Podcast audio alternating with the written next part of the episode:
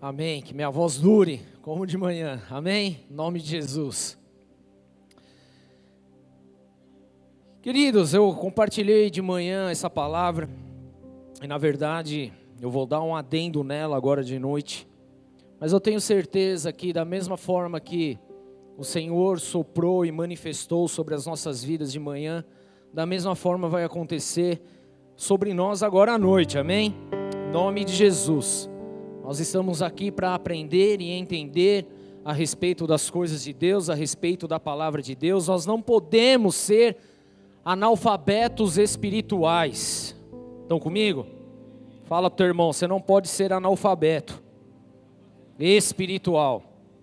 Você tem que ser alguém que entenda aquilo que está acontecendo, que entenda a palavra de Deus, que entenda verdadeiramente o significado que estão aqui nas linhas, na palavra do Senhor, nos versículos, isso precisa gerar vida no teu coração. Amém? Assim como gera no meu, precisa gerar no teu e você fazer gerar no próximo, em nome de Jesus. Porque isso é a palavra do Senhor, a palavra dele é viva e eficaz. Tudo bem? Estão comigo? Então se prepare, porque hoje você vai sair daqui transformado em nome de Jesus. Amém? A começar de mim mesmo, em nome de Jesus. Queridos, tá dando eco? Tá muito alto aqui então. Abaixa um pouquinho, por favor. Queridos, cheguei sexta-feira do trabalho bem zoado, bem mal. Pensa num cara zoado. Homem não precisa de muito para ficar zoado, né? A verdade é essa. Vamos convenhamos aqui. Mas eu cheguei realmente estragado em casa e assim foi ontem e tem sido um pouco hoje, bem menos, mas ainda assim. Eu cheguei em casa, peguei minha coberta, porque minha esposa e minha filha estavam no congresso de mulheres. E ficou eu e meu filho em casa curtindo, pai e filho, da melhor maneira possível, enrolado no cobertor, não tinha o que fazer, só tomando remédio. E foi bênção demais. Fala, teu irmão, às vezes é bom, viu? Ficar doentinho.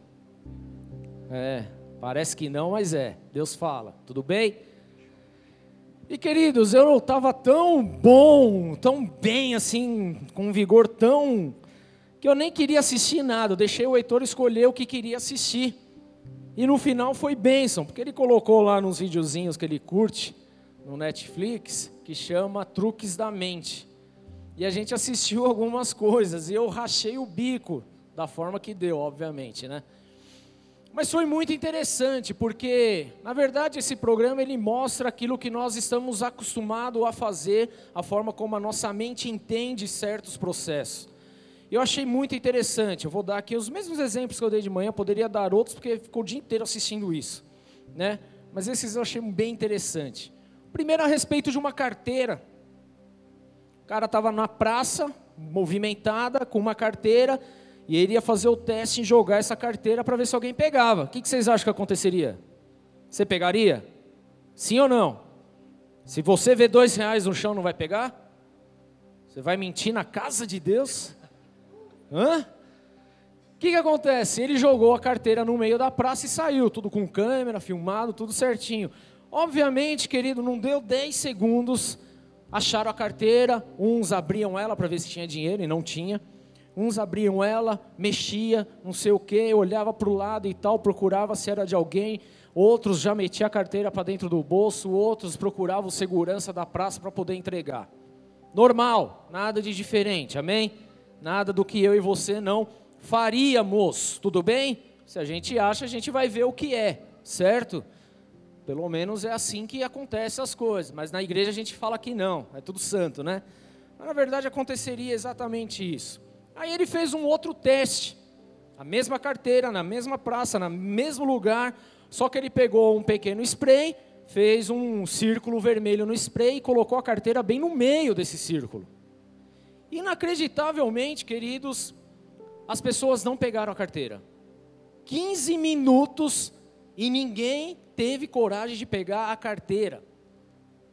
Só que detalhe, essa carteira agora estava recheada com 300 dólares. Olha aí, cara ia fazer a boa, né? Mas ninguém pegou. E por quê? Aí ele explica o porquê disso. Porque o nosso cérebro entende que quando vê algo demarcado, principalmente em vermelho, ele entende que ele emite um sinal de alerta, de cuidado, de meu, sai disso aí. E era engraçado porque você via as pessoas chegando, via, pulavam o círculo com a carteira, mas não pegavam ela. Elas desviavam. E assim ficou por mais de 15 minutos até que um cidadão pegou e foi levar ao guarda. Esquisito isso, é não é verdade? Como que o nosso. Está vibrando alguma coisa aqui, ó. Tem um sinal aqui, ó. Como que o nosso intelecto ele capta alguns sinais mesmo sem intenção, mesmo você, sem ninguém ter ensinado absolutamente nada sobre isso. Pelo simples fato de você ver algo demarcado, você já entende que há algo para acontecer. Há um perigo eminente, há algo ali que pode dar ruim. Então você não vai e não faz absolutamente nada. Você fica ali, passa e já era. Esse foi um dos dos testes que fizeram. Mas aí vem outros testes também, que eu achei bem curioso. Um deles era num consultório, num, num consultório médico de oftalmologista. Tinham várias pessoas sentadas, bonitinhas, a recepção. E nisso chegou uma cliente, passou na recepção, ah, tá, só aguardar a sua vez, não sei o que, ela pegou e sentou. Só que a pessoa que estava já sentada fazia parte do quadro mesmo. Eram tudo contratados, atores. E aí o que, que aconteceu? A hora que a menina sentou, não deu 15 segundos, tocou uma campainha. Pé. Todo mundo pegou que estava sentado, chegou e levantou e sentou.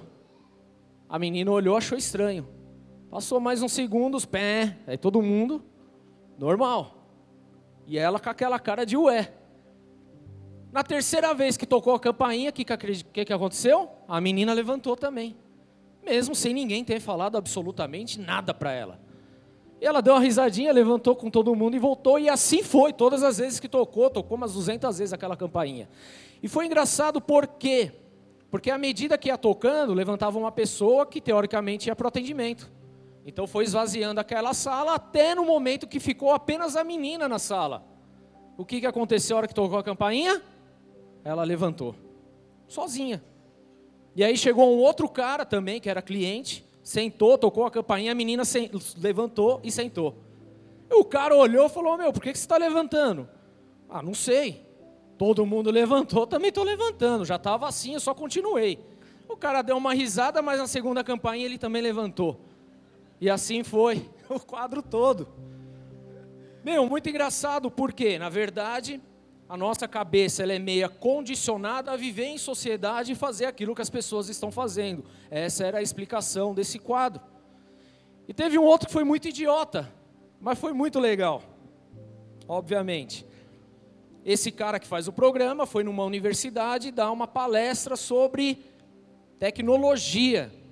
E ele começa assim, um público bacana, e ele começa a palestra, meu, falando bonito cara PhD em tecnologia. Eu acho que é formado na NASA. Começou os dois primeiros minutos muito bem, a galera interagindo. Ó, oh, legal, não sei o quê. Do nada, ele simplesmente, o que, que acontece? Ele começa a falar coisa com coisa. Então ele estava falando de tecnologia, aí ele cita goiabas, começa a falar do melão, vai para uma outra fruta, volta, e assim vai, e todo mundo com cara de ué, o que está acontecendo? E ele decorreu a palestra dele exatamente assim, por um bom tempo, falando nada com nada. Tipo o chefe te enrolando para não dar aumento. Fala coisa com coisa. Foi exatamente isso que aconteceu. E a hora que acabou a palestra, ele agradeceu. Duas pessoas que estavam na frente se levantaram e começaram a aplaudir ele. Adivinha o que, que aconteceu? Todo mundo levantou e começou a aplaudir ele também. Mesmo ele falando um monte de groselha. E aí ele para o quadro e ele fala: Gente, eu fiz isso de propósito. Por quê? Porque nós somos acostumados a viver em sociedade e fazemos aquilo que a maioria faz. Aquilo que está todo mundo fazendo, nós fazemos para a gente não se sentir o estranhão. Então não tinha por que bater palma, não tinha por que aplaudir, não tinha por que nem se levantar, mas porque um se levantou, todo mundo levantou. É igual a igreja, no culto, certo? Eu não consigo entender como que termina um louvor ninguém bate uma palma. Sinceramente, eu fico, às vezes eu estou lá atrás eu fico indignado. Aí eu virou para o Dimas, ou quem está lá perto, bate palma, bate palma aí. Aí começa lá, todo mundo bate palma. É a mesma coisa. Basta um começar, todo mundo vai fazer. Amém? Então é exatamente isso, é o senso que nós temos, é o que a nossa mente, o nosso, a nossa cabeça, ela é condicionada a fazer. Amém? E é justamente um pouco a respeito disso que nós vamos falar um pouco, tudo bem? Um pouco no contexto que nós acabamos de ler aqui. Então entenda, querido, nada que a gente escuta e vê é à toa, sempre a gente pode tirar algo para aprender. E é justamente isso que Deus ele começa a manifestar muitas coisas sobre as nossas vidas. Então, nós estamos lendo aqui Lucas capítulo 21, amém? Onde nós lemos dois versículos interessantes aqui que fala: olhai por vós mesmos, olhai para você. Não aconteça que os vossos corações se carreguem das coisas deste mundo e aquele dia sobrevenha de improviso como um laço. Na verdade, se você pegar o capítulo 21 de Lucas, a partir do versículo 5, Jesus ele está falando acerca dos sinais do final do tempo. Amém? O tão falado que nós sempre ouvimos a volta de Jesus, o que, que vai preceder a volta dele. E na verdade, querido, eu não vou aqui ficar citando a, o que precede a volta de Jesus, qual é o sinal, porque depois você lê na tua casa, fala de muitas coisas aqui, de muitos sinais de guerra, nação contra nação, fome, peste, tremores, terremotos, maremotos, fala um monte de coisa, nada do aquilo que a gente já não está vendo, já não está vendo nos nossos dias, amém? Nós já vimos tudo isso, amém? Mas hoje eu não quero falar a respeito desses sinais que simplesmente demonstram aqui. Se você pegar, por exemplo, esse mesmo texto, ele é citado lá em Mateus capítulo 24, mas ele relata o que nós lemos de uma forma um pouco diferenciada. Eu vou ler para vocês a partir do versículo 36. Fala assim: Daquele dia e hora, porém, ninguém sabe, nem os anjos do céu, nem o filho, senão o Pai. Pois, como foi dito nos dias de Noé, assim será também a vinda do filho do homem. Porquanto, assim como nos dias anteriores ao dilúvio, comiam, bebiam e casavam e davam-se em casamento. É a mesma situação aqui, amém? Até o dia que Noé entrou na arca e não perceberam até que vem o dilúvio e os levou a todos, assim será também a vinda do filho do homem. Então, estando dois no campo, será levado um, deixado outro, estando duas mulheres a trabalhar no moinho, será levada uma e deixada a outra. Vigiai, pois, porque não sabeis em que dia vem o vosso Senhor. E esse mesmo texto também é citado em Marcos 13, 32.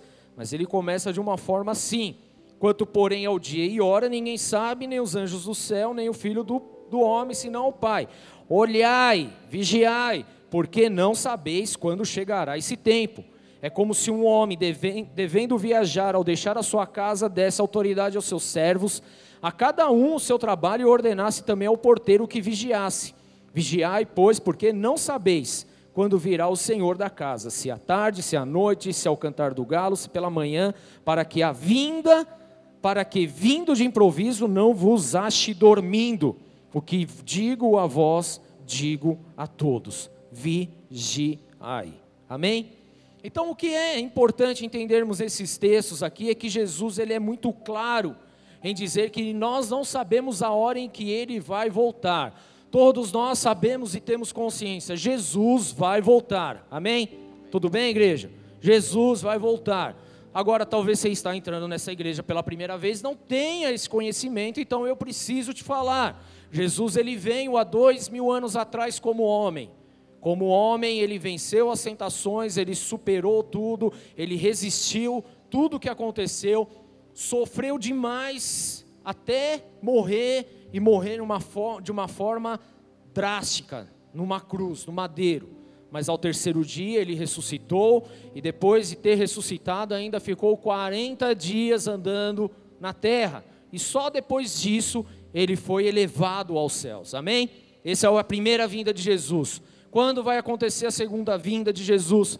Vai acontecer depois que tiver todos esses sinais, que depois você vai ler na tua casa, amém? Ou comprar o CD, que nós já falamos a respeito disso várias vezes depois de todos esses sinais, então Jesus ele volta à terra, tudo bem? Para reinar em terra por mil anos. é o seu reinado. É isso. Então nós estamos nesse aguardo. E antes desse reinado de mil anos, acontece o arrebatamento da igreja. Não vou entrar nos detalhes, porque vai confundir um pouco tua cabeça e não é essa a ideia, amém?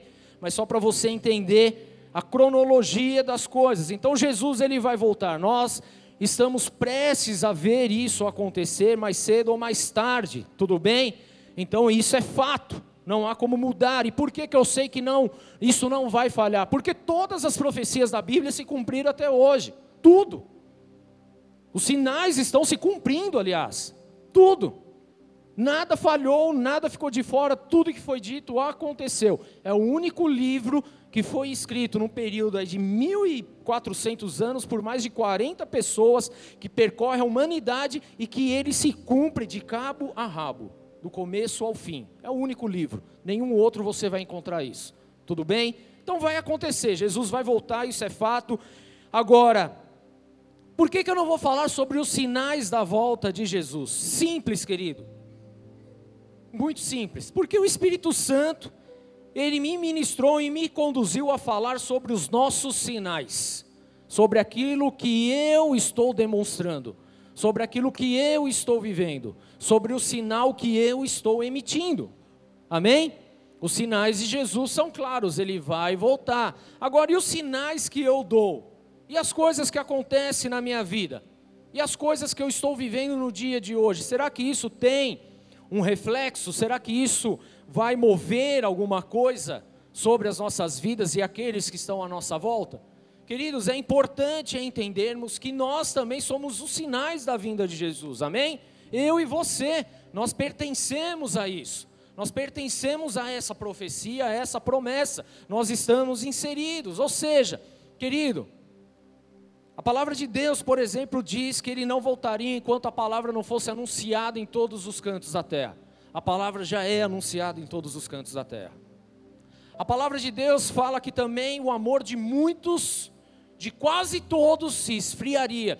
O que nós temos visto nessa geração é, na verdade, muitas igrejas cheias, amarrotadas de gente, mas também de muita gente desistindo do Senhor.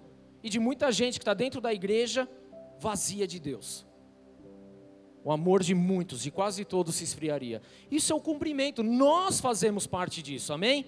Então nós precisamos estar atento não só aos sinais externos, mas os sinais que nós mesmos estamos emitindo. Tudo bem? Nós emitimos sinais. Então Deus ele me conduziu a falar sobre isso hoje, que na verdade eu não pregaria sobre isso. Eu já tinha outro texto em mente, uma outra pregação, uma outra situação totalmente diferente. Mas Deus ele mudou hoje pela manhã. E se ele mudou é porque ele quer tratar algumas coisas conosco aqui, tudo bem? Conosco. Tudo bem, igreja? Amém? Vocês estão dispostos a isso? Então eu pergunto para você, como que nós estamos nos comportando para o dia de Jesus, para a volta de Jesus? Como está o nosso comportamento hoje, o sinal que nós estamos emitindo hoje para o grande dia que está por vir? Como que nós estamos vivendo? Porque Lucas fala assim, Jesus falando: olhai para vocês mesmos. Então nós temos que olhar qual sinal nós estamos emitindo. Olhe para vocês mesmos, que não aconteça que os vossos corações se carreguem, se ocupem demais com comida, bebida e cuidados da vida, e aquele dia vos sobrevenha de improviso como um laço. Nós lemos em outro texto aqui em Mateus, ele citando a respeito de Noé, da época do dilúvio, que as pessoas comiam, bebiam e se davam em casamento. É a mesma ênfase aqui. E de repente, quando Noé entra no, na arca, o dilúvio vem, as coisas simplesmente acabam para aqueles que estavam fora. Da mesma forma, querido, é a vinda de Jesus. Amém? Que ele vai pegar desprevenido. Na verdade, ele vai pegar desprevenido aqueles que estão fora da presença dele. Porque a verdade é que ele fala a respeito de muitos sinais, de muitas coisas que vão acontecer, e aqueles que estão conectados em Deus vão pegar, na verdade já estão pegando, porque os sinais estão acontecendo, tudo bem? Já estão acontecendo, muitas coisas estão rolando aí, e só não percebe quem não quer, quem não está conectado. Então, fato é que se a gente não identificar, queridos, os sinais que nós mesmos estamos emitindo, que nós estamos dando, muito menos nós vamos conseguir identificar os sinais que o Senhor está dando para a sua volta. Se você não consegue identificar aquilo que você está fazendo, muito menos você vai conseguir identificar aquilo que Deus está fazendo. Se você não consegue identificar as ações que você está tendo nos seus dias, pouco ainda você vai conseguir identificar as ações espirituais que estão acontecendo sobre as nossas vidas. Se você não consegue identificar e entender aquilo que você está fazendo, muito menos você vai conseguir entender aquilo que Deus está fazendo. Por isso a importância de entender os sinais. Por isso a importância de entender o que nós estamos vivendo. Por isso a importância de entender o que nós estamos passando. E como que nós vamos entender isso? Isso tudo, querido, só vai depender de como os nossos corações vão receber esses sinais de como nós estamos lidando com isso em nossas vidas, de como nós estamos lidando com as preocupações deste mundo nas nossas vidas, amém? Tudo vai depender de como nós recebemos, de como nós emitimos, tudo vai depender da linha que nós estamos seguindo. Se nós estamos seguindo uma linha apenas das coisas que estão no mundo, nós vamos dar atenção somente para as coisas do mundo. Agora, se nós dermos atenção para as coisas do reino, nós vamos entender as coisas do reino.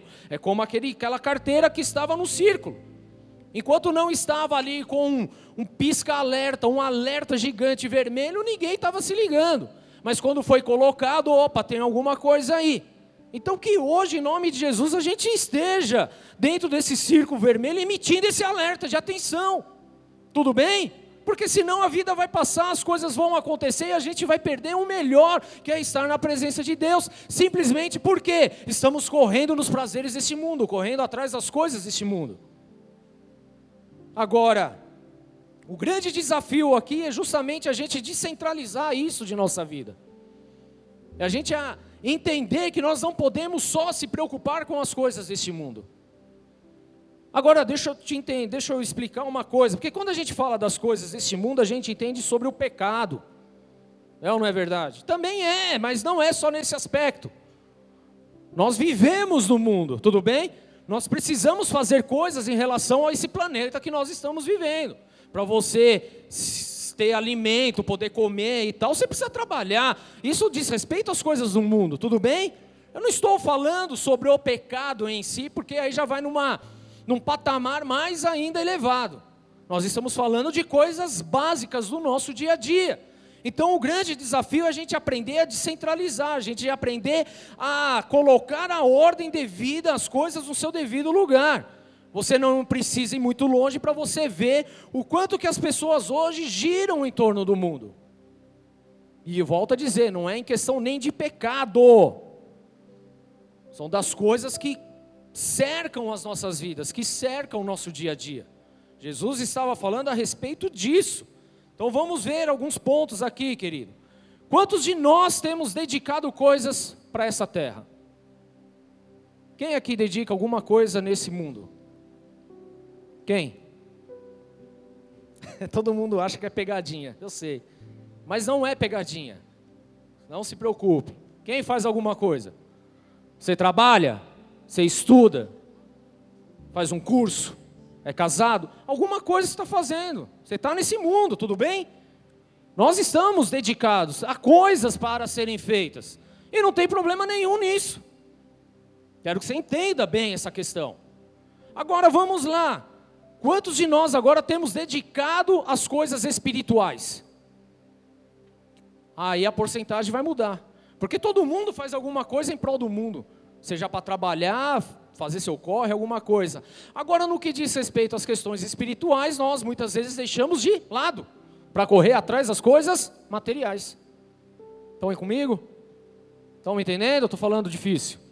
Amém? Estou tentando falar fácil, apesar do meu português bem elaborado, né? Tudo bem? Estão comigo aqui, né? Tá bom, senão a gente começa a orar em línguas aqui, todo mundo vai entender tudo, né? É justamente nesse contexto que nós devemos prestar atenção, igreja. Como eu falei, eu não estou dizendo que é errado você fazer coisas em favor do mundo em si, das coisas aí fora. Porque nós precisamos, tudo bem? Não é errado você desejar algo melhor em sua vida, não é errado, amém? Não é errado você querer estudar, é errado não. É errado você querer trabalhar? Não. É errado você querer ganhar mais? Obviamente que não. É errado você desejar uma viagem? Não. É errado você querer passar umas férias com a tua família em Cancún? Não. Não é errado. Isso é muito de Deus, né? É a bênção. Tô, tô aguardando ansiosamente no Senhor. Amém? Tudo bem? Aí eu preciso renovar o passaporte então, né? Porque o meu está vencido. Que vergonha, meu passaporte venceu e eu nem usei. Eu sou um homem frustrado, viu, meu? Mas Deus sabe de tudo. Amém? Não é errado, querido, você querer coisas, amém? Não está errado, você está certíssimo em desejar algo melhor, e eu sou o primeiro a te incentivar a isso. Se você vier conversar comigo no final do culto e perguntar o que eu acho, eu vou falar: estuda, trabalha, faz o que tem que fazer, não fica parado. Porque, como dizia o profeta, mente parada, oficina do diabo. Vai trabalhar, mente vazia, é. É isso aí, é o profeta.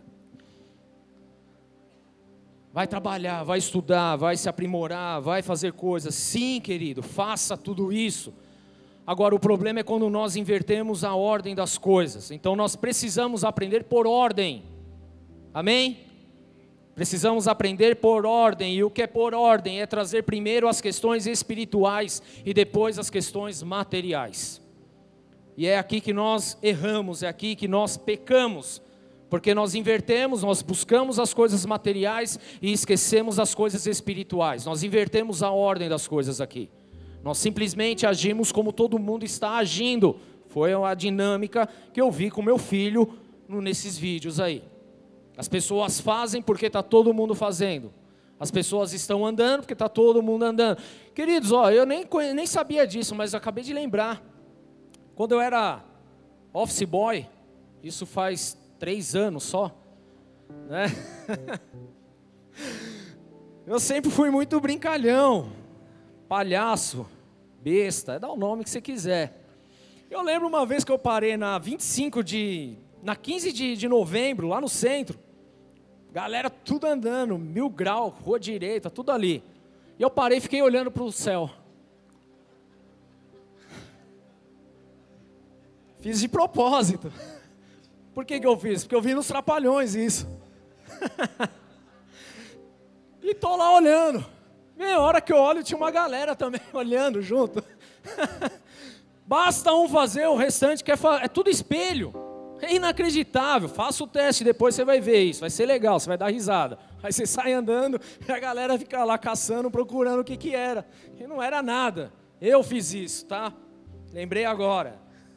Então as pessoas fazem aquilo que vê a maioria fazendo, queridos. A galera faz aquilo que a maioria faz, mas você não foi chamado para fazer o que a maioria faz. Aqui está a grande diferença. Nós somos chamados para ser diferentes, para fazer a diferença, para ser sal da terra, para ser luz do mundo. Isso requer o quê? Você sair da massa, você sair daquilo que está todo mundo fazendo e você fazer coisas diferentes. Então não é errado você querer estudar, querido, não é errado. Fala, não é errado estudar. Mas se você está disposto a estudar, querido, a se empenhar numa faculdade, no MBA, no PhD, sei lá do que que tem por aí, vai com fé, mas da mesma ênfase, queridos, também para estudar a palavra de Deus, amém? Quer estudar, mas estuda a Bíblia. Mas nós não, ah, eu estou fazendo faculdade, eu não posso fazer mais nada. Está errado o valor. Faça a faculdade, mas estude a palavra de Deus. Faça o teu curso, mas se aplique a palavra de Deus. Isso muda o sentido das coisas. Quer trabalhar, querido? Quem quer trabalhar aí? Agora eu estou preocupado. Vamos lá. Ô, oh, Charamanaias, vamos lá. Quem quer trabalhar aí? Ah, glória a Deus, melhorou, né? Ufa.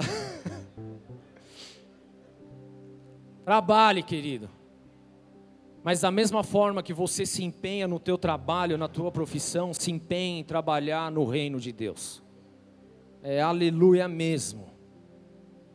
Posso ouvir um amém? amém? Que é difícil, né? A gente dá o nosso máximo no trabalho, mas na hora que é para trabalhar para o reino, a gente está cansado, precisa tirar um tempinho de sono. Valores invertidos, posições invertidas. Busca simplesmente por comida, bebida e coisas da vida, ao invés de buscar o reino de Deus. Porque em Mateus 6,33 fala: Buscai, pois, primeiro o reino de Deus e a sua justiça, e essas coisas vos serão acrescentadas. Aleluia. Mas a gente só quer saber das coisas a serem acrescentadas.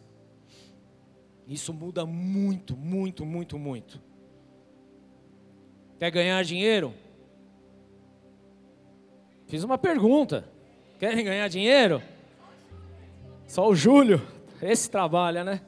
Quem quer dinheiro? Esse. Todos nós queremos dinheiro. Glória a Deus. Você quer mais dinheiro do que você tem agora? Glória a Deus. Então, queira ganhar dinheiro, querido, mas deseje ganhar muito mais vida para Jesus, então. Tudo bem? Estão comigo? Muito legal ganhar dinheiro, eu também acho, eu quero, mas então ganhe mais vidas para Jesus. Valores, posições, prioridades. É sobre isso que o Senhor estava tratando com seus discípulos, era sobre isso que o Senhor Jesus estava ensinando os seus apóstolos, amém? Sobre os valores, sobre as prioridades. Não é errado você querer ganhar mais, absolutamente, mas se você quer ganhar mais, se preocupe em ganhar mais vida para Jesus, que o restante ele vai fazer, tudo bem? Amém, igreja? Quer viajar? Lógico, todo mundo quer viajar, né? Não vê um feriado, semana que vem tem um feriadinho. Quem vai emendar, obviamente, vai querer ir para uma praia, fazer alguma coisa. Eu não vou emendar, eu vou trabalhar. Então, miou, já era, amor. Mas também faltava faz-me rir. Então tá tudo certo. É legal viajar e eu acho que você tem que viajar, tem que curtir, mas entenda que a sua viagem ela não precisa ser só uma viagem qualquer. Na verdade, ela precisa ser uma viagem missionária. Como assim, pastor? Porque em Marcos 16, 15 fala o quê? Ide por todo mundo e pregar o evangelho a toda criatura. Eu sou o missionário, você é o missionário. Não é o teu vizinho, é você. Isso, esse chamado é para todos nós. É para mim e para a sua vida. Então, quando você tiver uma oportunidade de ir em algum lugar, saiba que você está tendo a oportunidade de levar a palavra em outro lugar. Amém? Porque a palavra ela é viva, ela não fica dormindo no nosso coração. Então nós precisamos ter esse entendimento. Porque se a gente não tiver esse entendimento, nós vamos trabalhar freneticamente pelas coisas deste mundo e nós vamos esquecer as coisas espirituais. Nós vamos esquecer as ferramentas, as coisas para o reino, para Deus. E aí como que vai ser? O que, que será da nossa vida? Se a gente não fizer dessa forma, querido, certamente estaremos apenas nos preocupando com comida, bebida e cuidados da vida, que é o que nós vemos aqui em Lucas 21, 34. Não é errado você querer comer, beber e cuidar da tua vida, não é errado. Errado é você querer fazer só isso e esquecer que existe Jesus, que existe Deus, que Ele vai voltar, que os sinais estão aí, nós precisamos fazer alguma coisa. Isso é errado. Errado é você saber, ter consciência disso e guardar isso com você e não levar adiante, permitir que pessoas talvez sejam lançadas no fogo do inferno, porque não tiveram conhecimento da verdade de Cristo. Deixa eu te falar uma coisa: a responsabilidade nem estará sobre essas vidas, porque Deus não vai levar em consideração o tempo de ignorância. Mas Deus ele vai levar em consideração nós que conhecemos a palavra, que sabemos a respeito disso e não fazemos absolutamente nada. Então, qual é o sinal que você está emitindo hoje? Qual é o alerta que tem saído da sua vida? O que, que as pessoas enxergam em você hoje? Qual tem sido o seu grande sinal para essa geração? O que, que nós temos feito, igreja? Se nós nos preocuparmos apenas com comida, bebida e cuidados da vida, seremos os mais infelizes dos homens dessa terra, querido, porque a nós foi dado o conhecimento do reino dos céus, amém? Amém? A nós foram dados esses conhecimentos. Agora, se nós ficamos vegetando, apenas cuidando da comida, bebida e cuidados da vida, querido, aí o que, que, pode acontecer? Simplesmente chegar o grande dia e termos uma grande surpresa. e sermos pego de calça curta. Estão comigo? Porque Jesus ele está para vir. Pelos sinais, eu diria que nós estamos no minuto final. Agora, qual é o minuto de Deus? Como que funciona? E aí? E qual é o sinal que nós estamos emitindo? Então coloque as questões espirituais na frente, amém? Não inverta mais os valores. Nós não podemos ser pegos de surpresa, amém? Nós não podemos simplesmente ser pegos na curva. A gente não pode ser, ah, tomei um susto, aconteceu. Não, querido. Você tem conhecimento, você sabe. Então hoje nós precisamos ver que tipo de sinal nós estamos emitindo. Um sinal a favor do mundo, da massa, daquilo que todo mundo está fazendo, ou um sinal daquilo que o céu está mostrando sobre as nossas vidas. É muito diferente. Ou nós andamos como o mundo anda, ou nós vamos andar como o reino de Deus anda. De que lado você está? Como você está andando? O que está sendo sinalizado através da sua vida? O que, que as pessoas estão enxergando através da sua vida? Estão enxergando o mundo ou estão enxergando o reino? Agora, ser pego de surpresa, não, querido. Sabe por quê? Existe uma, uma grande. Foge até a palavra, mas não seria mentira, mas um grande engano da nossa parte achar que Jesus estava demorando para voltar. Afinal de contas, nós ouvimos isso desde criança na igreja. Desde que eu me conheço por gente, eu escuto: Jesus está voltando, Jesus está voltando. E cadê Jesus que não volta? Hã? Já fez essa pergunta também? Mas ele está voltando. A verdade é que hoje ele está mais perto da sua volta do que ele estava ontem. Pode voltar a qualquer momento. Mas a gente se engana só pensando nesse, nessa volta do dia glorioso que ele vai vir sobre as nuvens. Mas a gente se esquece que ele pode voltar ainda hoje para nós. Pesado, né? Você nem vai dormir essa noite. Se a conta chega agora, como que vai ser? Se você vai e bate as botas agora, como que vai ser? Porque você pode me garantir que você vai viver mais 50 anos? Você pode me garantir que você vai viver mais um dia? Ninguém pode garantir absolutamente nada aqui, querido. Basta olhar para os noticiários das últimas semanas. Quantas pessoas têm morrido? Pessoas famosas, jovens, parentes, amigos, conhecidos. Quantos? Quantas pessoas? Cada semana é um artista que morre, é incrível. Fora os nossos parentes, aqueles que estão próximos de nós. E aí? Chegou, Jesus voltou para ela. E, e, o que, que vai ser? Como que vai ser? O que, que nós vamos apresentar? Jesus, eu estava preocupado apenas com comida, bebida e as coisas dessa vida. Aparta-te de mim. É nessa situação, querido, que nós precisamos colocar as nossas vidas hoje, amém? Porque se nós continuarmos invertendo a posição das coisas, nós teremos sérios problemas. Nós simplesmente vamos andar como todo mundo está andando. Eu vou te falar, Deus não te chamou para você andar como todo mundo está andando. Você não entendeu? Eu vou repetir. Aumente o som aí que eu acho que está baixo. Deus não te chamou para ser como todo mundo é. Deus te chamou para ser diferença nesse mundo.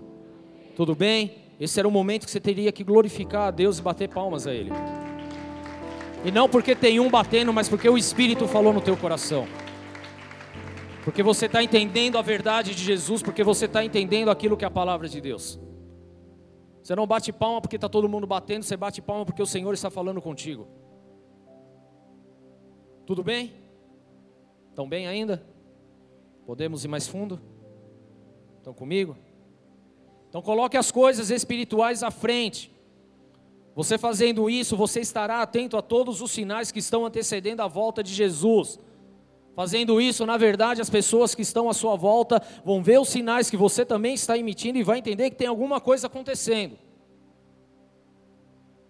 Você é o grande sinal de Deus sobre essa terra, amém? É você. Você é aquele que é a resposta do Senhor para alguém nesse mundo.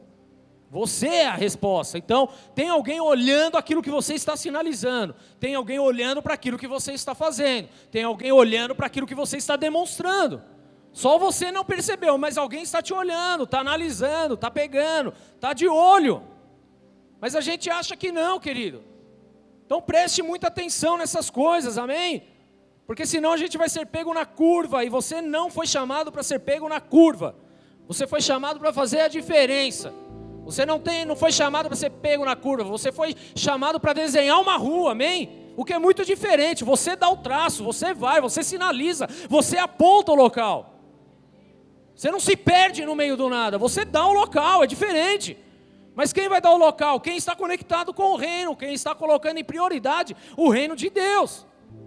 Quando nós olhamos para a parábola das dez virgens, é justamente nesse contexto que nós precisamos olhar. Porque ali existiam dez mulheres virgens. Fala comigo, dez. Ó, zoei a pastora, quase eu, ainda bem que ela não está aqui.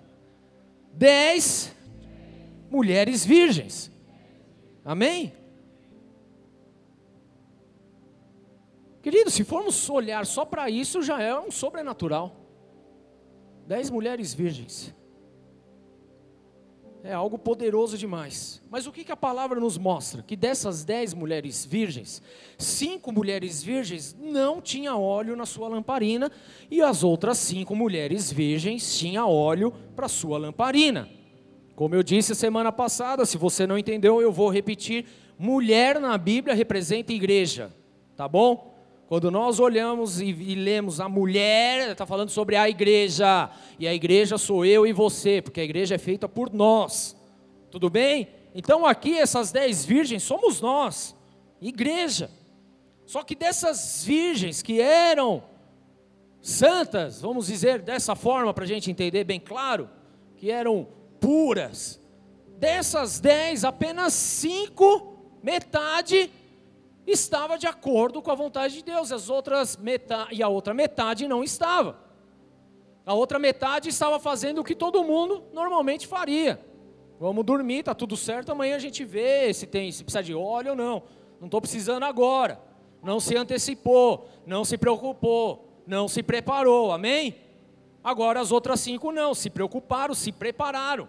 O óleo ele representa justamente o Espírito Santo sobre as nossas vidas. Então, para que a chama do Espírito Santo esteja acesa em nós, é preciso o quê? O mover de Deus, é preciso que haja óleo. E para que haja óleo, para que haja esse óleo sobre as nossas vidas, nós precisamos buscar, nós precisamos orar, nós precisamos nos entregar, nós precisamos clamar.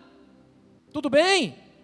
Mas cinco fizeram isso. As outras cinco estavam como todo mundo está.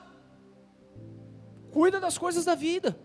Não se preocupa com o mundo espiritual, não se preocupa com o reino de Deus. Deixa a coisa caminhar, tá tudo certo. Jesus vai voltar quando a gente tiver com 80 anos, a gente pensa nisso.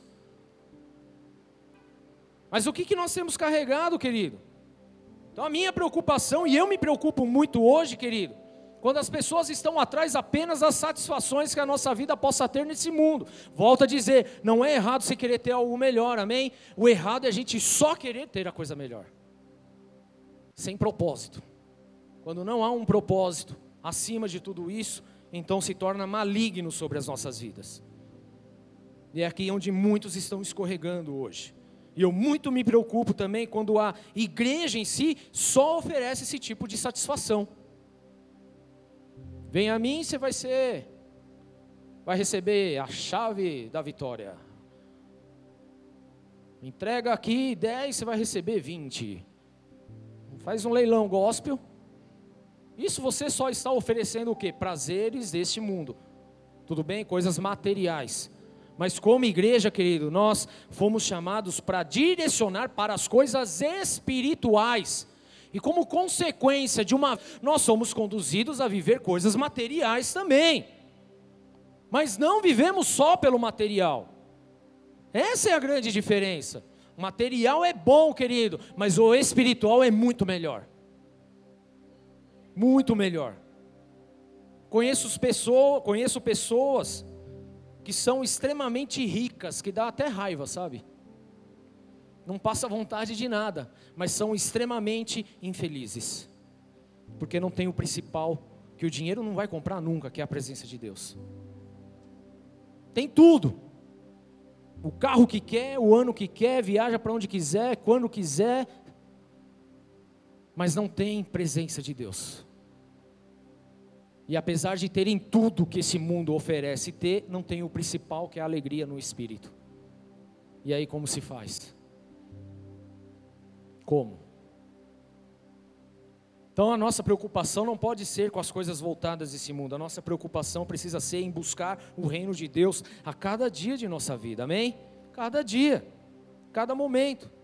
Cada momento, volto a dizer, não sou contra ter absolutamente nada neste mundo, não sou, temos que ter, desde que haja um propósito para isso, desde que o meu trabalho não seja apenas um trabalho, mas seja um trabalho onde eu tenha a oportunidade de, de levar a palavra de Deus. Se você até hoje no teu trabalho não conseguiu falar de Jesus para uma pessoa, pede as contas, querido, porque você não está cumprindo com nada.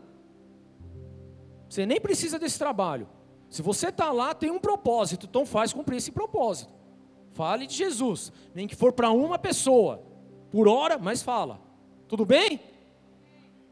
Se você tem dinheiro e você não sabe que o teu dinheiro é pra, em favor do reino, então você não precisa ter dinheiro. Quer ter dinheiro, acumular para quê? Só para falar que você tem? Tem nada. Tem dinheiro, mas não tem nada. Porque o principal, que é o Espírito Santo, não está sobre a sua vida. Porque se estivesse sobre a sua vida, ia entender que o dinheiro que chega para você, na verdade, não é só para você. Para as pessoas que estão à sua volta, que precisam de uma ajuda, para a igreja, para, para as frentes que existem. Se te desse 5 milhões hoje, o que, que seria? O que, que você faria? 5 milhões tá bom? Vamos aumentar porque eu posso dar mais. Vou dar 10 milhões. Tá bom para você? 10 milhões resolve tua vida, Ju? Resolve a tua? O que, você faria com 10 milhões hoje? Posso falar o que a maioria faria? Ia dar linha na pipa e curtir um mundão afora.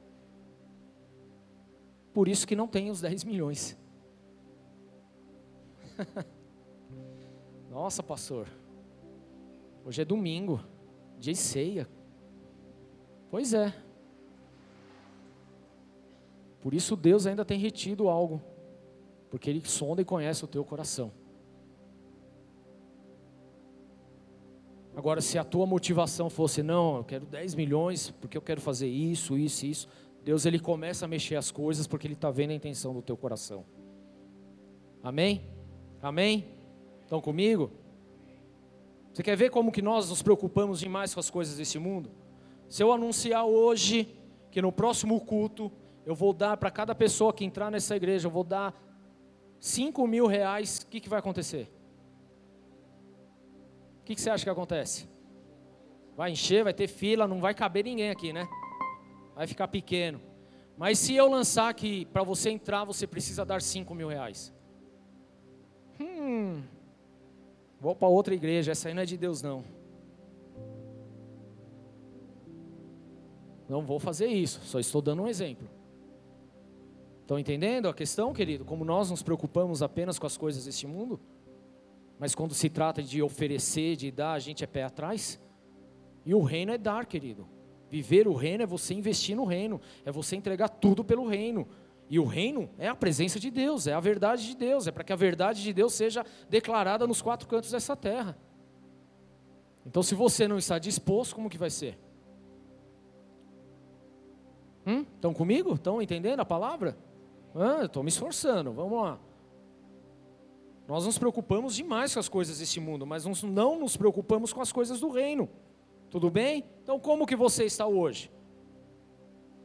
Qual o sinal que você tem emitido? Vamos dizer que o sinal seja a lamparina das virgens aqui. Será que tem saído alguma faísquinha, algum fogo dessa lamparina? Porque só vai sair fogo se tiver óleo, se tiver unção, se tiver a presença do Espírito Santo se tiver entrega, aí vai ter fogo, mas se não tiver nada disso, vai estar apagado. E adianta alguma coisa? Que sinal você está emitindo, igreja? Que sinal eu estou emitindo? Será que nós estamos sendo olhados? Será que quando nós olhamos para nós, melhor dizendo, nós enxergamos uma igreja, porque eu sou a igreja, sensata ou uma igreja insensata? Uma igreja prudente ou uma igreja imprudente? O que você tem sido? O que, que eu tenho sido? Como temos vivido, como temos refletido a respeito disso? Pega a parábola das dez virgens, aplica na tua vida, como que vai ser? Se Jesus volta hoje, o que, que tem? Vai ter óleo? Vai ter fogo na lamparina? Sim ou não? Pelo silêncio eu já imagino que não. Mas isso vai mudar hoje em nome de Jesus, porque a gente está aqui para um concerto com o Senhor, amém? Para sairmos daqui. Nós vamos sair daqui hoje transformados, com nossa, nosso entendimento mudado, em nome de Jesus. Porque nós precisamos sair daqui sabendo que se a conta bater hoje, nós estamos na presença, na glória de Deus e vai ter fogo para isso. A gente não pode sair daqui mais com dúvida. Se Jesus volta hoje, acontece alguma coisa, você acaba a tua vida hoje, querido. Você precisa ter convicção de que você vai para o céu, de que você tem algo a apresentar, de que você deu o seu melhor, de que você não andou como a multidão andou. Você fez diferença. Olha para Jesus, querido. Tinha uma multidão seguindo ele. Multidão. Por quê? Porque ele curava. Por que, que você está aqui mesmo? Porque ele te dá prosperidade? Porque ele te cura? Porque ele te liberta? Ou você está aqui por amor a ele? Quem é você nessa multidão? Na verdade, não deveria estar na multidão, porque quem sai da multidão está próximo do reino, está próximo de Jesus. Eram os doze, eram aqueles que estavam lá. Então, quem nós somos? Como estamos vivendo hoje? Somos a igreja prudente ou a igreja insensata? Quem que nós estamos sendo hoje? Qual é o sinal que a minha vida tem emitido? O que, que eu tenho demonstrado? O que, que meu testemunho tem feito? E testemunho, querido, não é com a tua boca falando um monte de coisa bonita. Tudo bem? Porque político fala um monte de coisa bonita. Mas você acredita? Acredita? Hã? Estão, acordados? Você vai acreditar? Tirando uns dois ou três, o restante você descarta. Então não adianta você vir conversinha bonita, amém? O que vale é o coração de verdade na presença de Deus. Ele sonda coração, ele não sonda palavrinhas que saem da boca. Ele sonda coração, os corações. Por isso ele fala, ele ensina os discípulos aqui, oh, discípulos, olhem para vocês mesmo. Olhe para a conduta, olhe para a vida de vocês, para que não aconteça que os seus corações se carreguem de comida, bebida e cuidados da vida, e aquele dia que vocês estão me perguntando quando vai ser, não te pegue de surpresa. É exatamente isso que Jesus está falando para eles, e que Jesus está falando para mim, e que Jesus está falando para você. Ô igreja, presta atenção, olha para você mesmo. O Rubens, olha, olha aí para você. Olha para olha para aquilo que você está fazendo. Olha o sinal que está saindo de você, para que não aconteça que no seu coração se carregue apenas de comida, bebida e cuidados da vida. E quando eu chegar, te pegue de surpresa. É nessa perspectiva que eu preciso ler a palavra de Deus. Porque enquanto eu só leio apontando para os outros, não há mudança em mim. Eu preciso ler a palavra para mim, amém? Ela precisa responder para mim. Então, qual é o sinal que eu, Rubens, estou emitindo hoje? Qual é o sinal que a tua vida está emitindo hoje? O qual é o teu cuidado? Qual é o teu zelo? No que você está prestando atenção no que você está fazendo no dia de hoje, qual tem sido a sua prioridade? Qual é a minha prioridade? Olhe para você mesmo e se avalie, pondere aquilo que você está fazendo hoje, e então você vai ter a resposta de quem você está sendo, ou o insensato ou o prudente. Mas não ande junto com a massa, não ande junto com a galera. Não faça o que todo mundo está fazendo. Você foi chamado para ser diferença. Você é filho de Deus e você habita o Espírito Santo. Você não precisa fazer o que todo mundo está fazendo lá fora. Sobre você é um derramar de Deus te capacitando para você fazer coisas infinitamente maiores. Amém? Esse é o Deus que nós servimos. É esse Espírito que está sobre as nossas vidas, um Espírito de excelência. Nós não estamos aqui para andar junto com o que todo mundo está fazendo, não. Nós estamos aqui para dar caminhos. Nós estamos aqui para direcionar, nós estamos aqui para ser a diferença. Sal da terra, querido, é para salgar, é para trazer tempero, é para trazer gosto, é para trazer algo diferente que as pessoas ainda não receberam. É isso que nós somos esse mundo, amém? Para sermos a luz do mundo, querido, é tão básico isso, é para levar a luz para aqueles que estão perdidos, para aqueles que estão desamparados, para aqueles que estão vivendo em trevas, mas se a gente está acomodado, vivendo junto com a galerinha, nós estamos no meio das trevas também, você foi chamado para ser luz, seja luz aonde você está inserido, emita o sinal certo, em nome de Jesus. Agora é bem possível que depois dessa palavra, querido, você se avaliando de uma forma verdadeira, é bem possível que você se assuste com a resposta de que tipo de sinal você está emitindo. É bem possível. Muito possível. 100% possível. Que você se assuste. Mas não se preocupe. Não criemos pânico. Já dizia o profeta.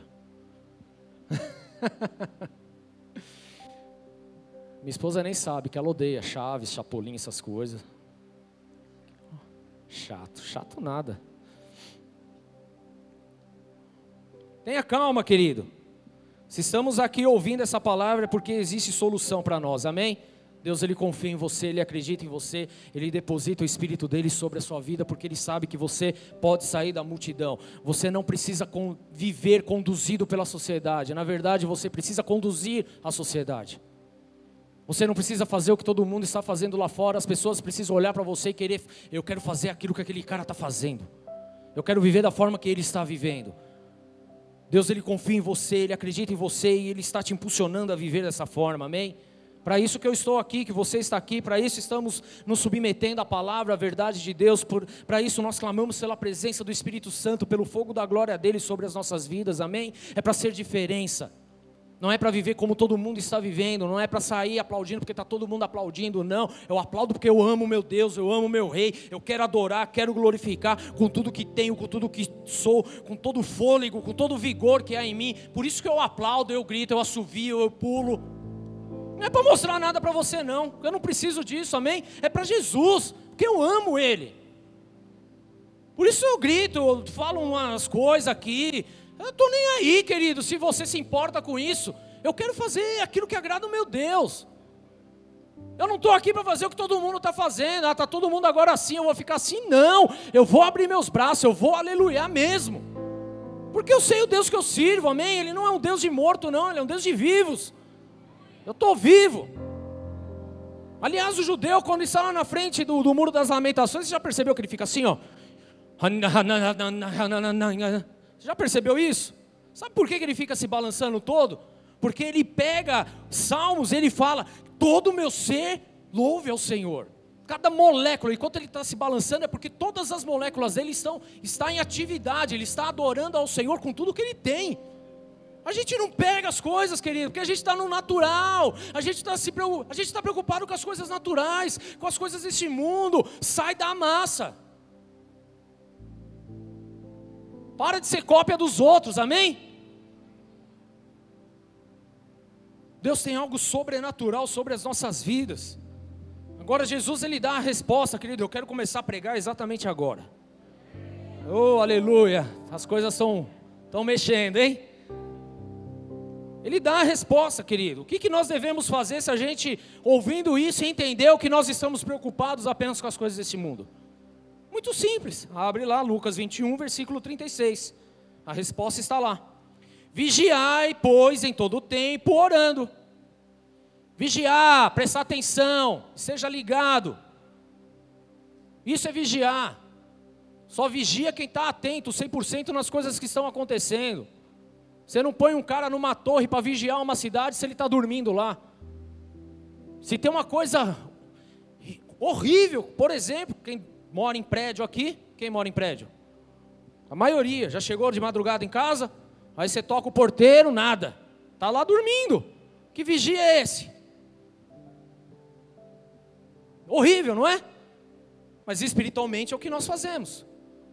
Então nós precisamos ser vigias de verdade. Vigiai, olhai, preste atenção, cuidado, esteja atento, esteja ligado, em todo o tempo, orando, clamando, suplicando, implorando, invocando o nome de Deus, em todo o tempo, para que então possais escapar de todas essas coisas que vão acontecer e estar de pé diante da presença do Filho do Homem.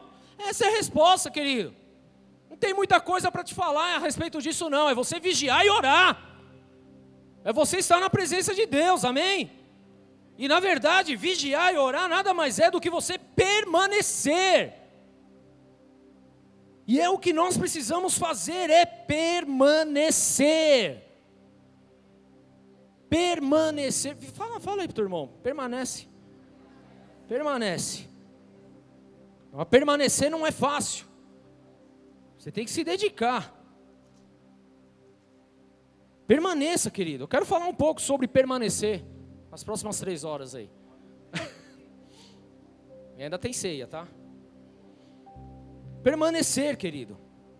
Vigiar e orar em todo o tempo. Isso é permanecer no Senhor. Isso é você buscar dia e noite. É você não ter tempo para as outras coisas. É você buscar a presença de Deus, querido. É você estar tá no teu trabalho, você está buscando a Deus. Você está no ponto de ônibus, você está buscando a Deus. Amém? Você está na casa da sogra, está buscando mais ainda a Deus. Tudo bem?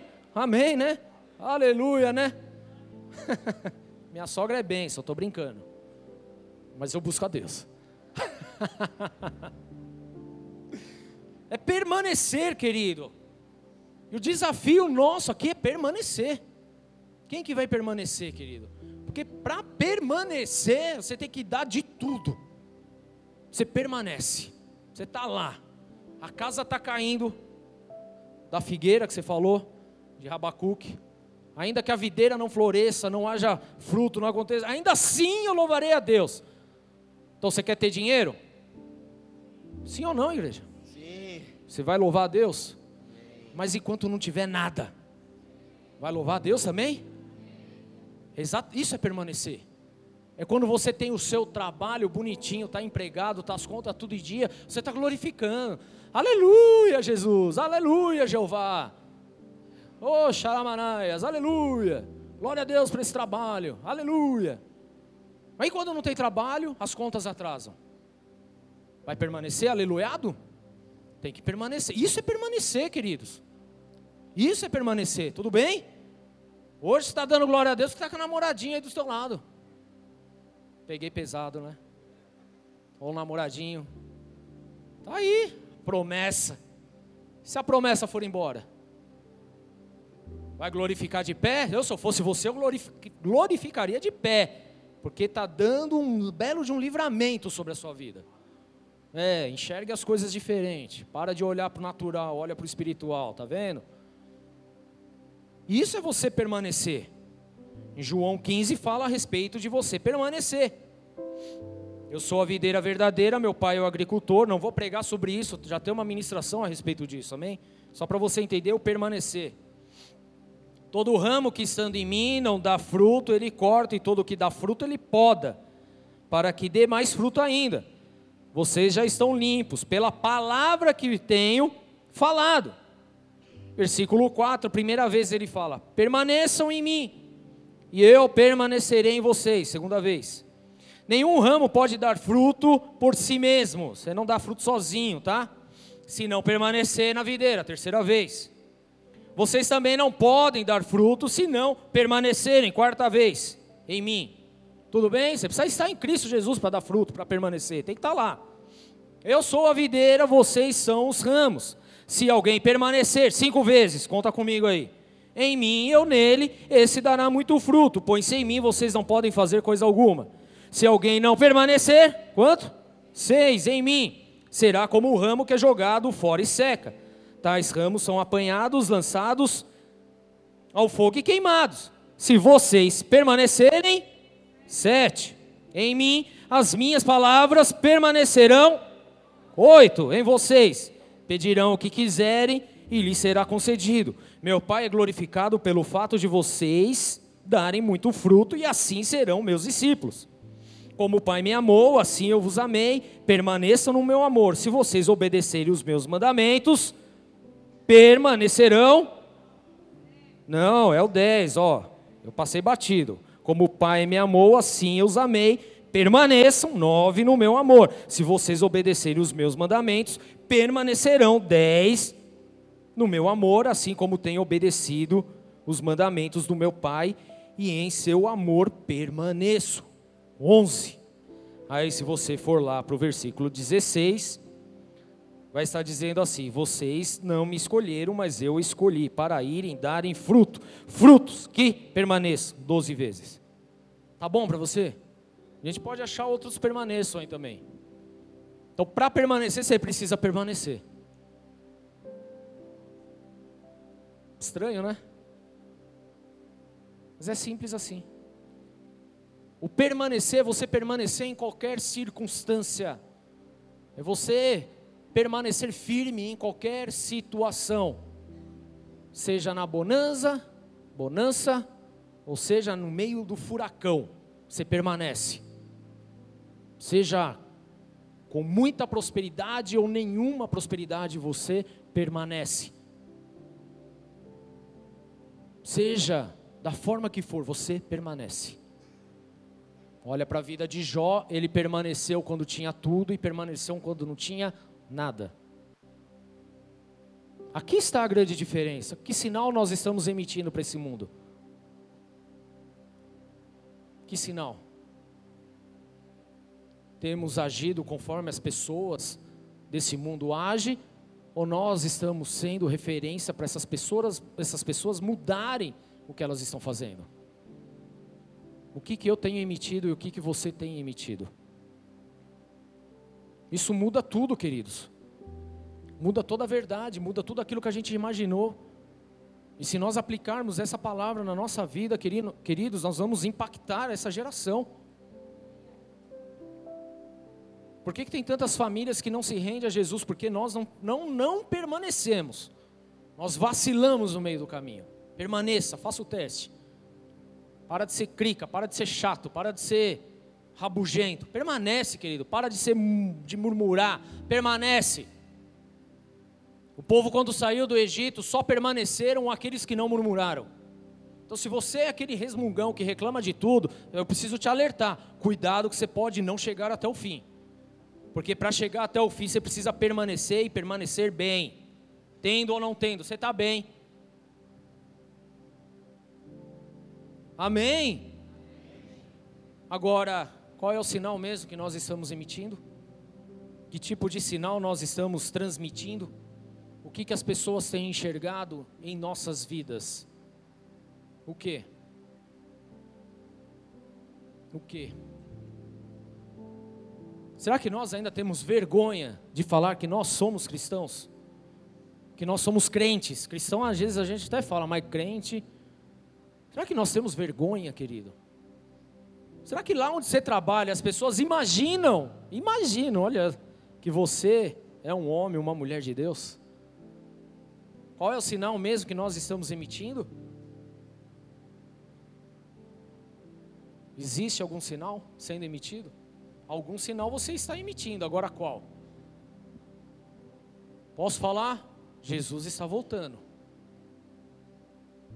E que sinal você está permitindo transmitir.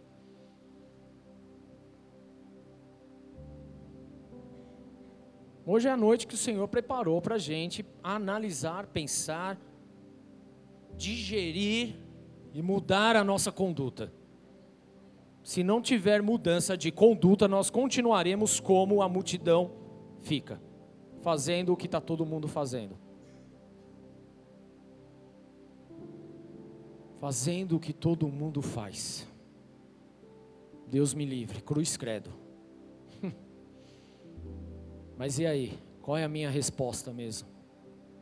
O que, que eu tenho que fazer, querido? Vigiar e orar em todo o tempo, permanecer forte, inabalável na presença de Deus. Tendo ou não tendo, eu continuo no Senhor. Rindo, estou no Senhor. Chorando, estou no Senhor. Alegre, estou no Senhor. Amargurado, estou no Senhor. Saciado estou no Senhor, com fome estou no Senhor. Com grana, estou no Senhor. Sem grana, estou no Senhor. Com emprego, estou no Senhor. Sem emprego, estou no Senhor. Com filho, estou no Senhor. Sem filho, estou no Senhor. Estão comigo, igreja? Permanecer, esse é o, grande, é o grande quesito hoje. Permanecer. E eu te convido a permanecer hoje no Senhor. A ser diferente. A não andar mais conforme está todo mundo andando. Não permita ser todo mundo. Você é exclusivo. Você é especial. Deus te chamou para algo específico. O que você foi chamado para fazer, eu não vou poder fazer. O máximo que eu vou poder fazer é te direcionar, te empurrar e falar: meu, vai. Creia, mantenha-se firme, permaneça, tendes bom ânimo. Porque nem todo dia vão ser dias bonitos na nossa vida. Haverá dias horríveis, tenebrosos, desastrosos, haverá. Lamento muito decepcionar você. Vai ter, mas independente desse dia, eu estou no Senhor. E você? Que sinal mesmo você está emitindo? Qual é a tua vida hoje diante do Senhor? Prudente ou imprudente? Sensato ou insensato? Orando ou não orando? Vigiando ou não vigiando? Eu quero te convidar, em nome de Jesus Cristo, a permanecer no Senhor. Permanecer no Senhor. Independente do cenário que está sendo colocado à nossa volta, independente do que a pessoa do teu lado faça a teu favor ou contra você, independente disso, permaneça em Deus. Permaneça em Deus. Continue no Senhor. Continue em Deus, querido. Essa é a única certeza que eu posso dar para você. Continue em Deus então você será um sinal nesse mundo. Não se preocupe apenas com comida, bebida e coisas dessa vida. Pode até se preocupar, desde que isso não esteja acima de se preocupar com o reino de Deus.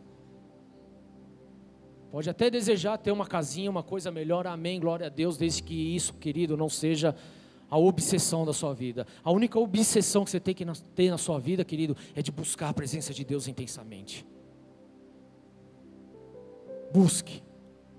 Todas essas coisas Ele dará. No tempo certo, no momento certo, na hora certa. Em nome de Jesus. Feche seus olhos, abaixe sua cabeça. Eu quero te desafiar nessa noite. Te incentivar.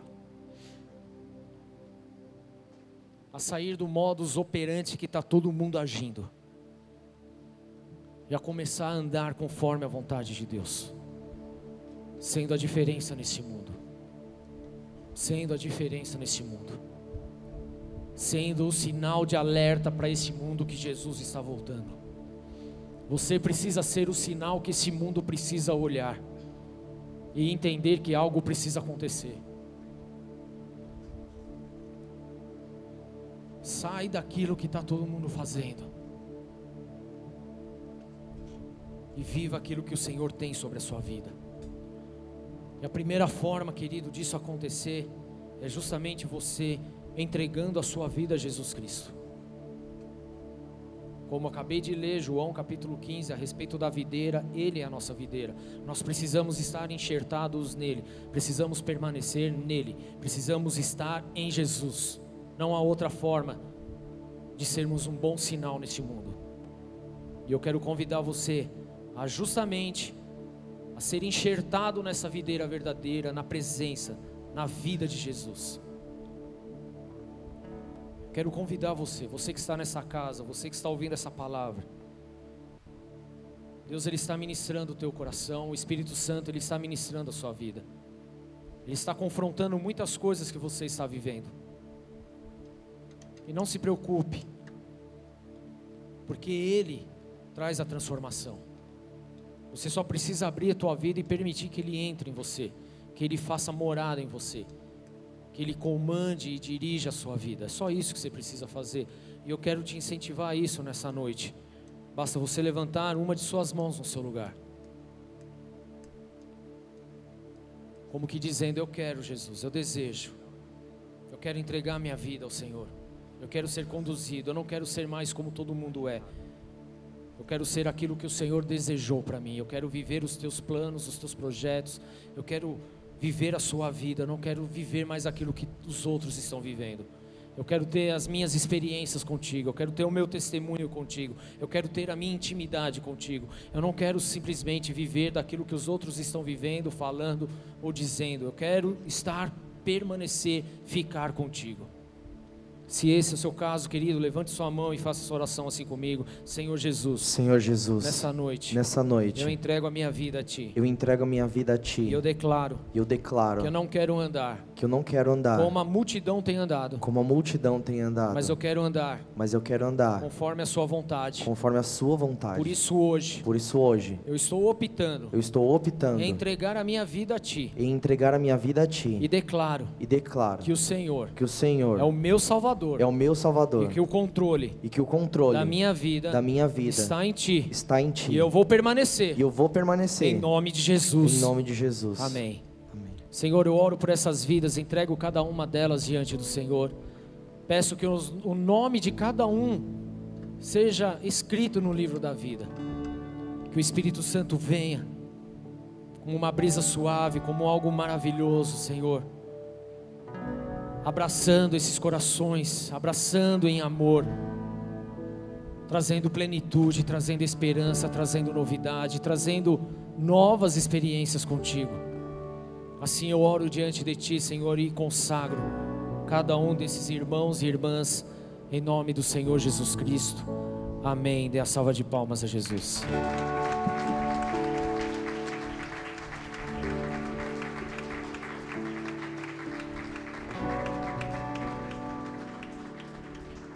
Você que fez essa oração, no final do culto, vou pedir para que você procure essas vidas no final da igreja. Eles participam do ministério Boas-Vindas. Então eles querem te dar as boas-vindas, tudo bem? Te abraçar, te apresentar uma célula para que você seja inserido nessa família, para que juntos permanecemos na presença de Deus. Amém? Em nome de Jesus. Então não saia dessa igreja sem procurar qualquer um desses irmãos lá atrás em nome de Jesus. Vamos ficar de pé um instante, igreja.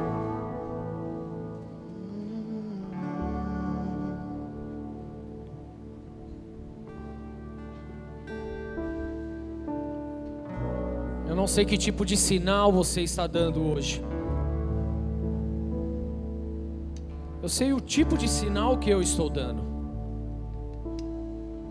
E vou te falar, não estou satisfeito, eu quero mais. Eu quero mais. Nós não podemos mais andar com a multidão, não podemos mais simplesmente fazer porque está todo mundo fazendo. Precisamos fazer porque amamos a Cristo Jesus. Não podemos mais ser manipulados pelos outros. Não podemos mais ser conduzidos pela massa. Não podemos mais, querido. Mas nós devemos levar a verdade a esta massa que está sendo manipulada. Mas para que isso aconteça, a gente precisa sair dessa multidão hoje. A gente precisa mudar a nossa vida. Precisa mudar o estilo de vida, precisa mudar o alerta que está sendo emitido. Precisa mudar a forma como nós estamos interagindo com o reino. É necessário haver essa mudança. Vigiai, pois, em todo o tempo orando permanecendo no Senhor. Quero te convidar a ter um tempo de oração, um tempo de clamor, um tempo de entrega, um tempo de você declarar o sinal que você está emitindo. Mais do que isso, de declarar que você quer emitir o sinal de alerta que esse mundo precisa ver sobre a volta de Jesus. Entregue sua vida, entregue teu coração, igreja. Faça diferente. Faça diferente. Você não precisa esperar o ministro de louvor tocar a melhor música. Toque você a melhor música, amém? Toque você a melhor música. Toque você a melhor música. Abra os seus lábios e comece a declarar ao Senhor: Pai, queremos permanecer em Ti. Queremos permanecer, vigiar e orar. O nosso sinal não tem sido um bom sinal. Na verdade, nós apenas estamos espelhando sinais que os outros estão colocando à nossa frente. Estamos fazendo aquilo que todo mundo está fazendo. Quero mudança, não quero mais isso, Espírito Santo. Quero emitir o sinal dos céus. Quero emitir o sinal do teu reino. Eu não quero ser influenciado por essa multidão. Eu quero influenciar a multidão. Oh, Junto às águas paradas da minha alma. Quero mudança. Me leva com o teu rio que traz vida.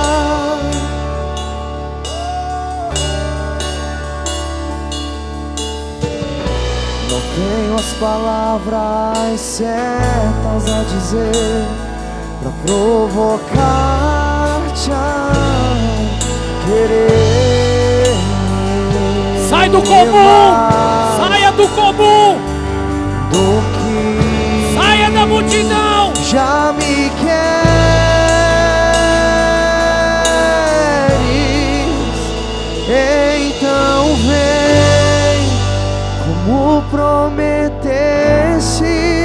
derrama o teu espírito, derrama o teu espírito, então vem, como prometeste, derrama o teu espírito, derrama o teu espírito.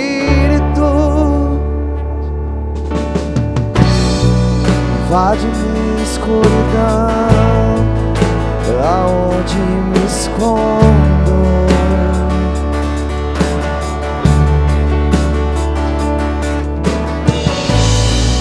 E abraça com os teus laços, com tua paz, Senhor.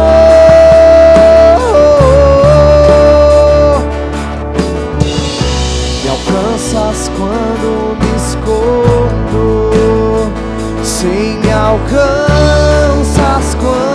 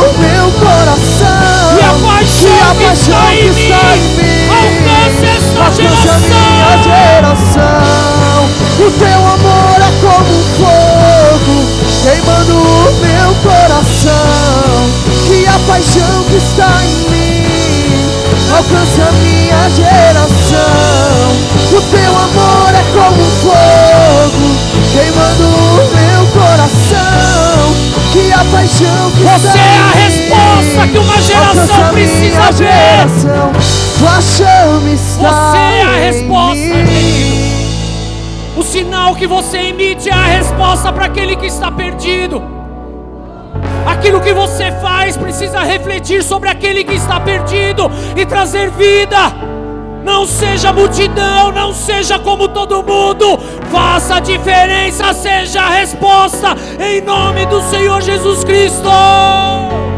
Eu quero ser a resposta para essa geração. Declare isso!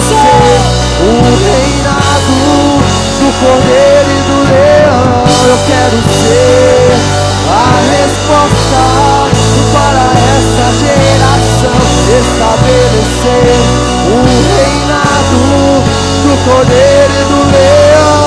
Eu quero ser a resposta para essa geração estabelecer o reinado do Cordeiro e do Leão. Eu quero ser a resposta para essa geração estabelecer o reinado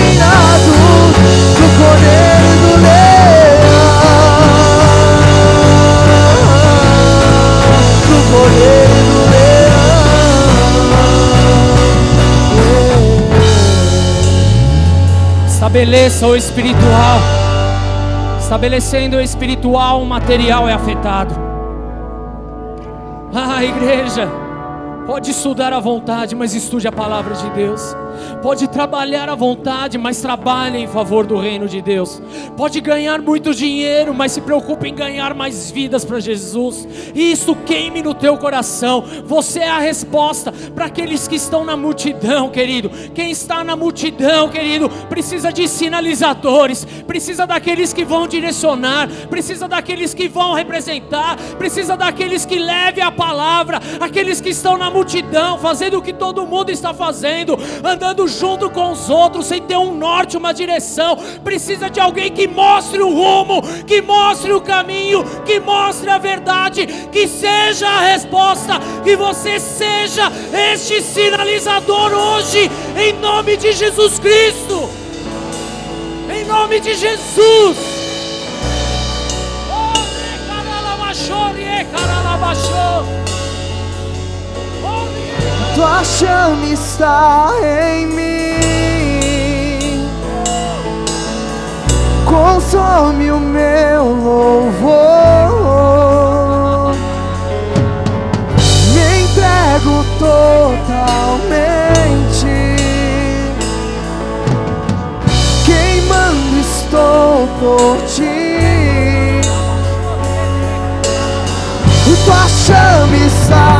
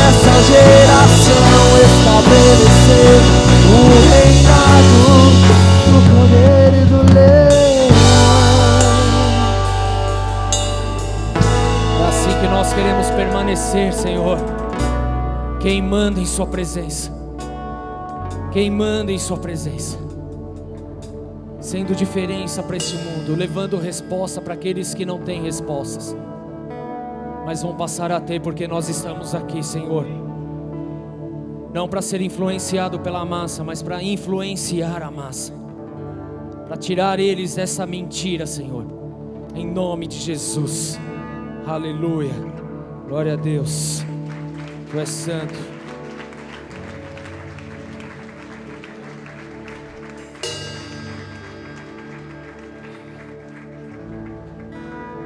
Presença maravilhosa, Espírito Santo. Que presença maravilhosa.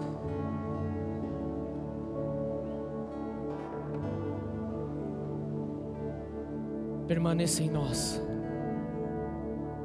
É tudo o que precisamos, não precisamos de mais nada. Não precisamos de mais nada a não ser a Sua presença, Jesus. Que essa igreja seja marcada por isso. Que a maior preocupação de nossas vidas seja estar na Sua presença, Jesus. Essa é a nossa oração.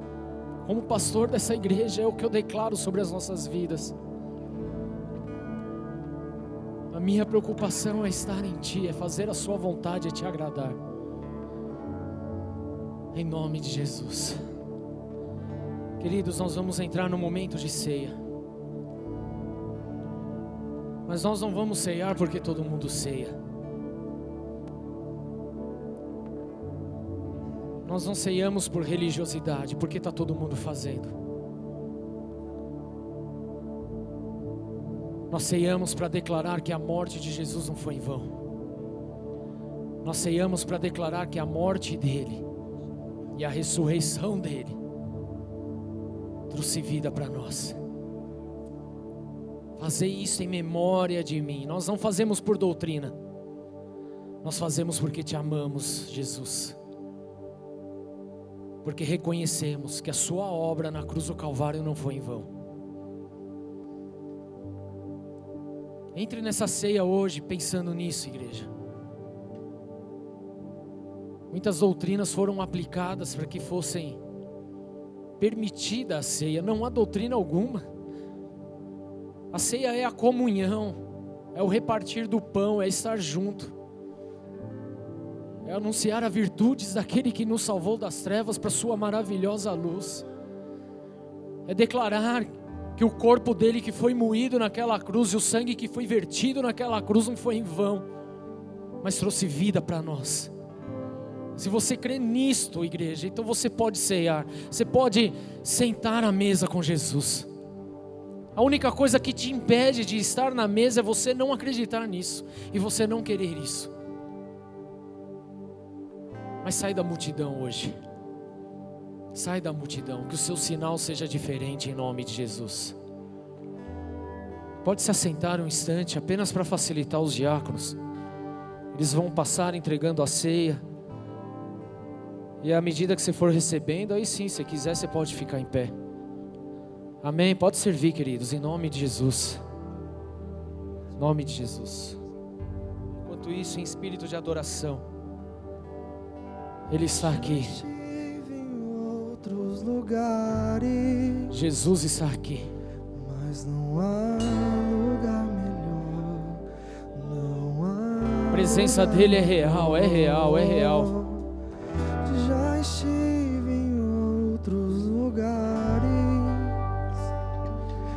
mas não há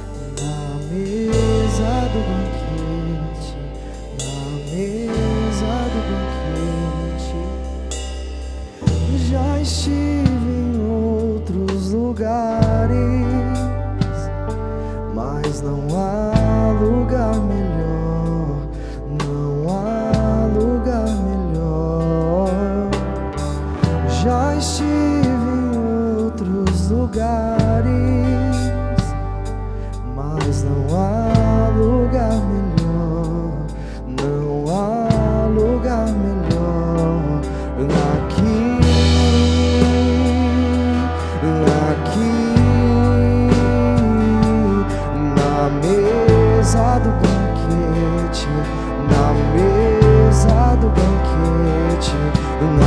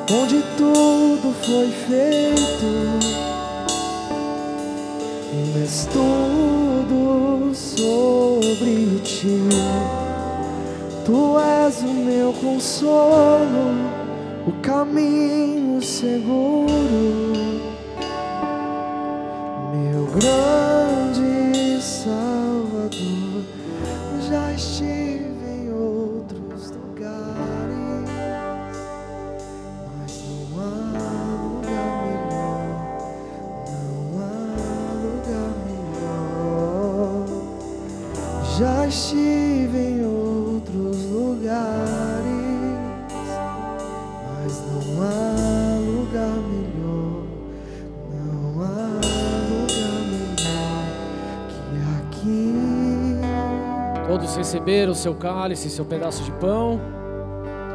Se alguém não recebeu, levanta a mão no seu lugar que a gente corre até aí. Todos receberam? Falta alguém? Não?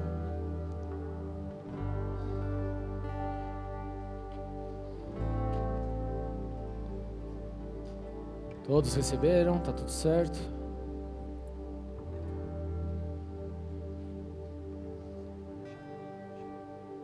Amém. E aí, vocês vão ficar aí mesmo? Estão na dúvida, né? Pode subir.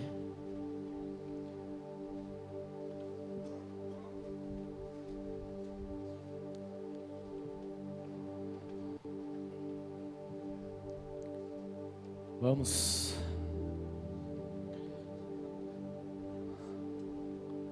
E aí, pode apertar aí, gente. Ninguém morde.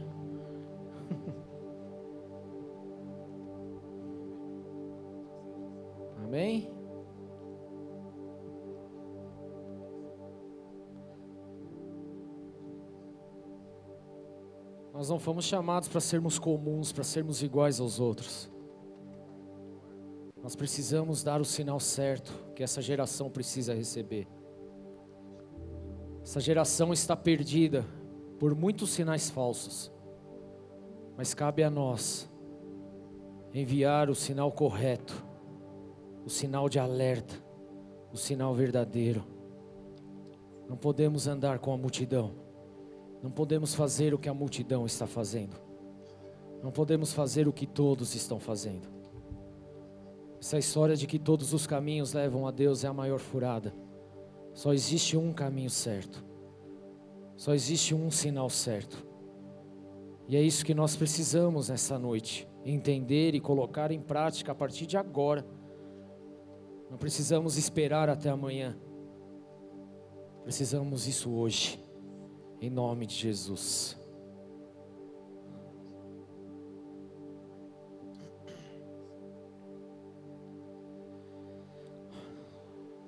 Lucas 22, 14 diz: Quando chegou a hora, Jesus e os seus apóstolos reclinaram-se à mesa.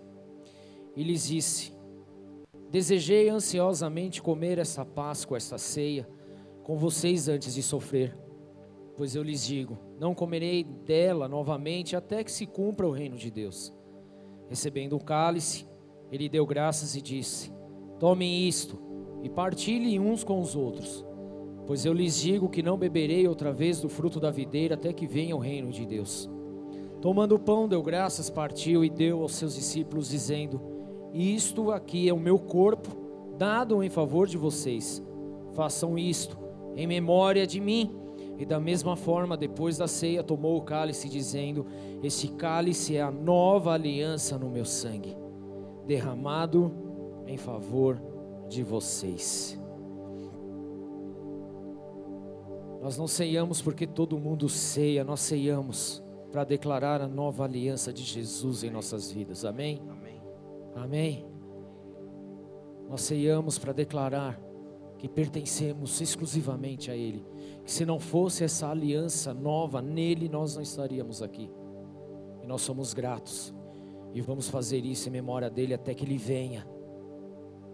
Queridos, isso é muito sério, porque ele disse que ele vai tomar essa ceia novamente mas quando Ele voltar e reinar nesse mundo. São sinais, amém? Isso está prestes a acontecer. Aqui eu estou dizendo, declarando sobre a última ceia de Jesus, mas Ele disse que haverá outra, e nós precisamos estar preparados para essa ceia, em nome de Jesus. Amém? Alguém não pegou e deseja pegar? Só levantar a mão, tudo bem? Pegue seu pão, seu cálice, vamos orar. Pai, em nome de Jesus, nós damos graças a Ti por esse tempo, por esse momento, por esse entendimento que o Senhor tem nos dado, porque o Senhor soprou o Teu Espírito sobre as nossas vidas e abriu o nosso entendimento. Queremos agradecer e glorificar o Teu nome, e assim nós colocamos esses elementos diante do Teu altar e declaramos Tua santidade neles que seja quebrada toda e qualquer contaminação ou malignidade em nome de Jesus. Que essa ceia, Senhor, que nós trazemos à memória a tua morte e ressurreição, que nós trazemos à nossa memória a nova aliança formada em Jesus, que essa ceia produza vida em nós. Assim nós oramos diante de ti e consagramos em nome de Jesus. Amém. Comamos juntos.